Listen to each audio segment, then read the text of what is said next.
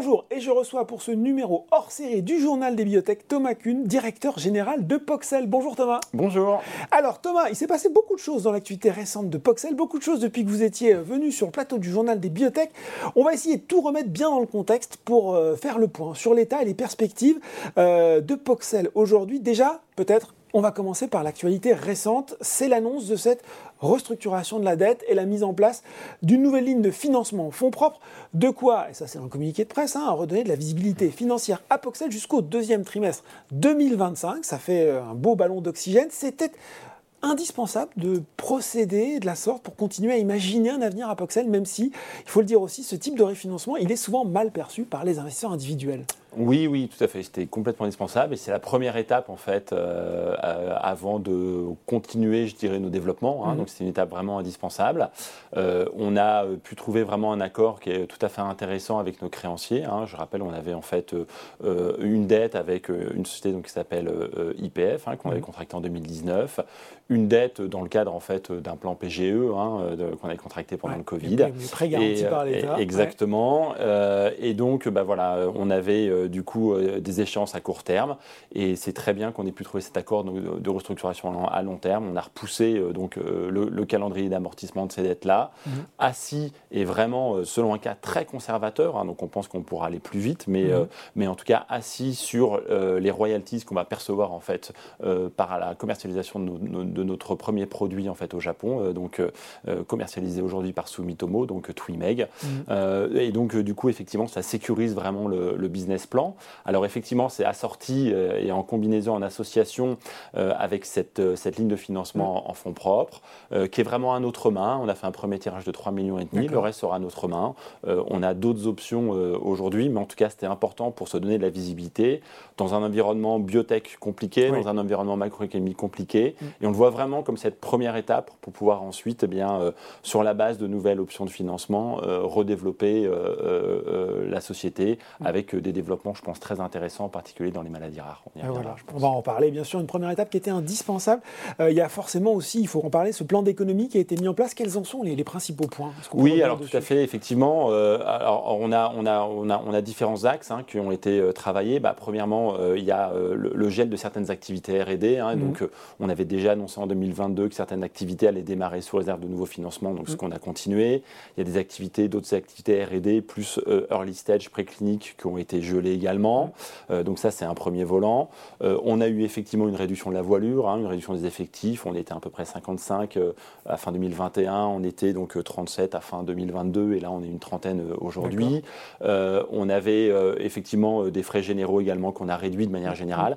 Donc vraiment une réduction de la voilure pour s'adapter et, passer cette période-là de manière à vraiment focaliser l'essentiel en fait de nos investissements sur ce qu'on sait faire, le cœur de notre métier, qui est les investissements R&D hein, et le développement de nos programmes. Bon, vous l'avez dit Thomas, un des axes clés, c'est l'augmentation des ventes de l'imeglimine Twimeg au Japon.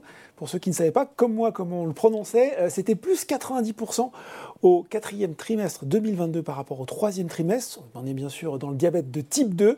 Et vous l'avez dit avec votre partenariat avec Sumitomo, quelles sont aujourd'hui, est-ce que déjà vous pouvez en faire, vos prévisions de vente pour 2023 Et puis, est-ce que vous peut-être nous rappeler, parce que c'est un sujet d'interrogation aussi, la rémunération touchée par Poxel en vertu des différents paliers de chiffre d'affaires sur ce produit? Alors, on ne va pas pouvoir tout dire parce qu'évidemment, ah. il y a le secret des affaires euh, et on est lié avec l'accord avec Sumitomo, mais effectivement, pour donner un peu de visibilité à ça. Donc, alors, déjà, juste pour reprendre, hein, Sumitomo étant une société japonaise, mhm. euh, leur année fiscale, elle va en fait du 1er avril au 31 mars. Ils sont décalés. Euh, ils sont décalés d'un trimestre. Hein. donc, sur l'année 2022, qui est toujours en cours hein, mhm. pour eux, effectivement, on devrait atteindre, enfin, Sumitomo a augmenté sa, ses prévisions de vente en fait de 20% pour aller à 1,8 milliard de yens, donc à peu près 13 millions d'euros en fait, de, chiffre d'affaires. Mhm. Euh, je pense qu'on va être au-dessus, enfin c'est même sûr, on va être au-dessus hein, de ça. Euh, donc là, Sumitomo communiquera, euh, je dirais, je crois, début mai hein, par rapport aux au résultats 2022. Je pense qu'à cette, à, cette occasion-là, ils vont donner leur prévision 2023. Mhm. donc aujourd'hui, ben, on ne peut pas la communiquer, on est dans l'attente de ce que Sumitomo va communiquer au marché. Ce que par contre on a communiqué, c'est que ce qui est important à voir, c'est qu'effectivement, on, a, on va recevoir des, paliers, des, royalties croissants assis sur différents paliers de vente. Le palier vraiment qui est important pour, euh, je dirais, tout le monde, c'est le palier où en fait nos royalties ont passé de 8 à 10% hein, ce qui fait qu'en fait, en dehors des premiers 8% qui sont reversés à Merck, le reste arrive à Poxel, et puis qui va également déclencher ce même palier, un versement d'à peu près 3 millions et demi, hein, mmh. voilà.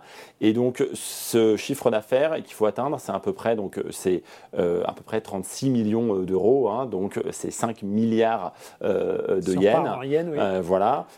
et donc on pense que sur 2023 euh, on n'y sera pas encore, par contre on y sera en 2024. Hein. donc c'est pour ça que euh, l'horizon qu'on a donné, c'était 2023, on devrait encore euh, avoir vraiment une croissance très significative du produit, mais la vraie grosse étape, elle sera en 2024 quand on aura atteint ce nouveau palier. Mmh. Et puis ensuite, en 2025, 26, 27, on va atteindre des nouveaux paliers mmh. qui vont permettre aux royalties de continuer à grimper à deux chiffres, hein, jusqu'à atteindre 18%. Et puis, idem pour des, à ces mêmes paliers, avoir des versements pour Poxel qui peuvent atteindre jusqu'à 200 millions au total. Donc vraiment euh, euh, des montants significatifs qui seront donc utilisés bah, donc pour le remboursement de la dette. Hein. Et encore une fois, euh, je pense que nos créanciers, ont été, nos créanciers ont été tout à fait, enfin, ils ont fait une analyse très poussée de ça. Ils ont accepté ce décalage parce qu'ils ont beaucoup de confiance hein, dans la cette année clé 2025. Hein, Exactement. Et puis, euh, euh, et vraiment détendre vraiment la maturité. et puis, bah, ensuite, une fois qu'on aura remboursé nos créanciers, mm. eh bien, le, flux de royalties sera pour Poxel et donc on pourra reprendre nos investissements. alors, on ne va pas attendre cette période-là, mais en tout cas sur la base également de ces royalties. la question aussi qu'on se pose, c'est bon, ok, l'immigrant au Japon, on a le scénario, mais il n'y a pas que le Japon dans la vie, il n'y a pas que le Japon dans le monde. Et quels sont les autres marchés euh, que vous regardez sur lesquels vous êtes prêts, euh, à plus ou moins longue échéance, à vous lancer? Absolument. Alors, Sumitomo, eux, donc, euh, pour faire simple, ils ont donc on a un accord avec eux sur l'ensemble, on va dire, de l'Asie du Sud-Est. Hein. Mhm. donc, ils continuent de travailler dans leur territoire avec plusieurs axes qui sont aujourd'hui travaillés. L'enregistrement du produit avec des études, ce qu'on appelle de bridging, hein, pour, enfin, pour vraiment utiliser à plein les données d'enregistrement au Japon, exactement, hein, dans ces autres territoires. Mhm. Euh, également, euh, bâtir tout ce qui est supply chain hein, pour alimenter euh, les marchés dans ces pays-là. Mhm. Et puis l'infrastructure commerciale. Hein. donc ça, c'est en cours avec un horizon, je dirais, à, à, deux ans à peu près pour les premiers pays, et puis après qui pourra, qui pourra s'étendre. Ensuite, en dehors de l'accord de Sumitomo, dans le reste du monde, alors c'est ce qu'on a communiqué, Aujourd'hui, notre stratégie, elle est vraiment de se focaliser sur les territoires où on peut utiliser pleinement mmh. euh, l'enregistrement en fait au Japon. Hein. Donc ça c'est possible, bah, par exemple dans le territoire tout ce qui est euh, Moyen-Orient, mmh. Afrique du Nord, euh, Inde, quelques pays d'Amérique centrale, Amérique latine, où des petites études sont, sont nécessaires pour pouvoir utiliser le dossier japonais.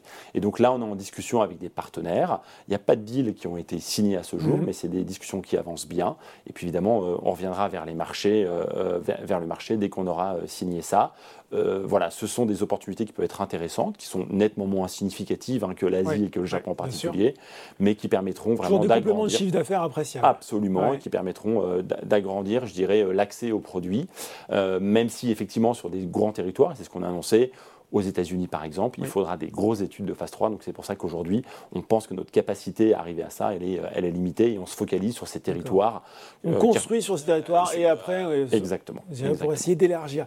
Bon, à côté de l'iméglibine, il y a la NASH, bah oui, avec euh, PXL 065, cette publication récente qui était dans la revue scientifique euh, Journal of Hepatology, ça avait bien fait d'ailleurs euh, réagir le titre, c'était une publication qui portait sur des résultats déjà connus, un résultat positif de phase 2 obtenu en 2022, maintenant il faut faire une phase 3. C'est lourd, c'est cher et euh, Thomas, je ne vais pas vous surprendre en disant que les attentes autour de cette indication de la NASH, elles semblent avoir pas mal bougé depuis quelques années, euh, marquées en plus par de retentissants échecs. Aujourd'hui, quelle est la stratégie de Poxel dans cette indication? Pour le dire plus brutalement, est-ce que vous y croyez encore à la NASH? Alors, euh, c'est une très bonne question, mais on y croit effectivement très fortement pour plusieurs raisons. Euh, je pense que déjà, il y a un besoin médical qui est énorme. Hein. Mhm. Euh, je rappellerai, hein, la NASH, ce qui commence par l'accumulation de foie, l'accumulation de, graisse dans le foie, la stéatose, c'est à peu près un quart de la population mondiale. Mhm. La NASH, c'est à peu près 10-12% de la population mondiale. Et on sait que ce sera la première cause de transplantation de foie dans le monde. Et que ça, bah, à un moment, il faut trouver une solution parce mhm. qu'on ne pourra pas le faire. donc, besoin médical considérable, donc je pense qu'il va falloir des solutions pour ça. Le deuxième chose, c'est que, euh, vous l'avez dit, il y a eu des échecs, mais récemment, il y a eu quand même des beaux succès. Hein. Mhm. Je rappellerai le succès de Madrigal en fin d'année, hein, où on pense qu'ils vont devraient soumettre leur dossier d'enregistrement à la FDA euh, à la fin de, ce, de cette euh, première moitié d'année, avec peut-être un enregistrement sur 2023. En tout cas, ils ont tout. Il y a eu des beaux succès encore récemment, hein, avec Etienne Bio, avec Akero, et puis évidemment avec Poxel. on a un produit très différencié. Mhm par voie orale, mhm. alors que d'autres ont annoncé des, traitements par voie injectable, ce qui sera quand même plus, compliqué. Hein, exactement. Euh, on, a un produit qui est basé sur un produit très connu qui s'appelle la piolitazone, hein, donc avec un profil de risque tout à fait intéressant par rapport aux autres. Mm. Et puis on a un produit, je l'ai dit, hein, par rapport à ce produit de Madrigal, Resmetirom, qui peut parfaitement s'associer, qui a mhm. toutes les synergies possibles avec le Resmetirom. Exactement. C'est un produit, notre produit a démontré une très forte efficacité sur la fibrose, ce qui est pour nous euh, le besoin médical numéro un, hein, mm. puisque les sujets avec le plus de fibrose ont plus évolué vers la cirrhose mm. et puis les complications cardiovasculaires. Euh, donc euh, voilà, c'est une vraie caractéristique par rapport aux autres traitements par voie orale, hein, donc tout à fait complémentaire par rapport aux produits de Madrigal et aux autres. il a également des bénéfices additionnels sur le diabète, la sensibilité à l'insuline, ce que les autres n'ont pas. Donc on pense que lorsqu'un premier produit va arriver sur le marché, ça peut vraiment, bah, je pense, vraiment ouvrir le marché. Mhm. Et je pense que Poxel a toute sa, place. Il n'y a pas beaucoup de produits qui ont démontré dans des études avec biopsie euh, euh, vraiment des bénéfices mhm. tels que le nôtre. Euh, et donc effectivement, on reste tout à fait engagé dans, dans, nos démarches dans la NASH, même si bah, évidemment on a annoncé que pour la phase 3, vous l'avez dit, ce sont des grosses études, donc on souhaite y aller avec un partenaire. Donc là aussi, ça discute. Absolument, avec des partenaires pour à la fois réaliser la phase 3 et préparer la commercialisation du produit, parce que ce serait une étape évidemment très importante pour euh, toute nouvelle thérapeutique. Bon. Euh, enfin, il faut aussi qu'on parle de PXL 770 qui a obtenu deux ODD de la FDA en 2022. ODD, je le rappelle, c'est pour Orphan Drug Designation.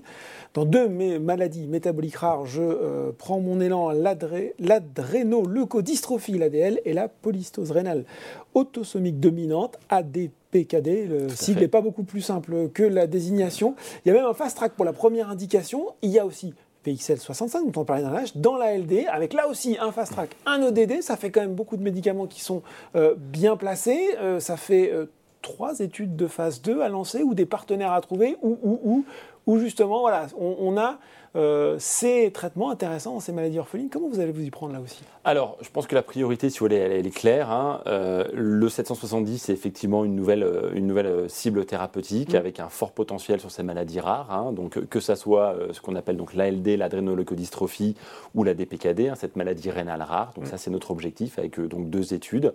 On a une étude dans l'ALD qui est déjà bien préparée, mm. sous réserve de financement additionnel. On souhaite la lancer donc assez rapidement.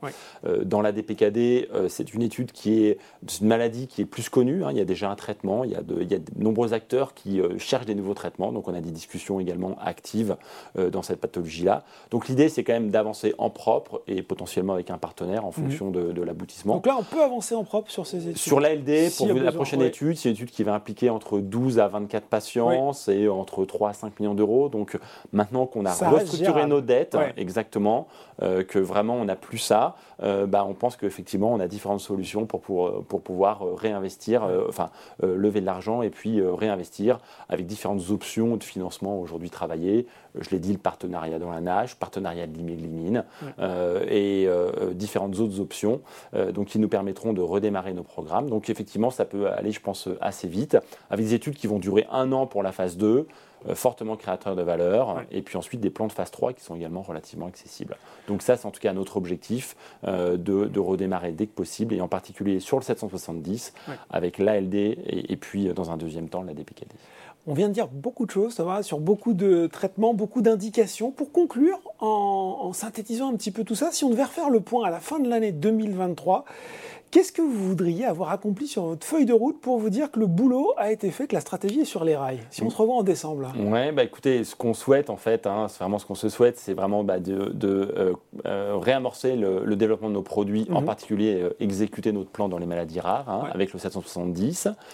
pour le 065, la priorité c'est la NASH et donc bah, j'espère avoir effectivement des bonnes nouvelles dans la NASH par rapport à ça. Mhm. Et puis un côté diabète, iméglimine, c'est toujours on surveille le niveau du chiffre d'affaires. Le chiffre d'affaires, exactement, avec vraiment euh, continuer ce décollage euh, qui est vraiment euh, bah, extrêmement significatif en ce moment. Et je pense que Sumitomo est parfaitement en ordre de marche par rapport à ça.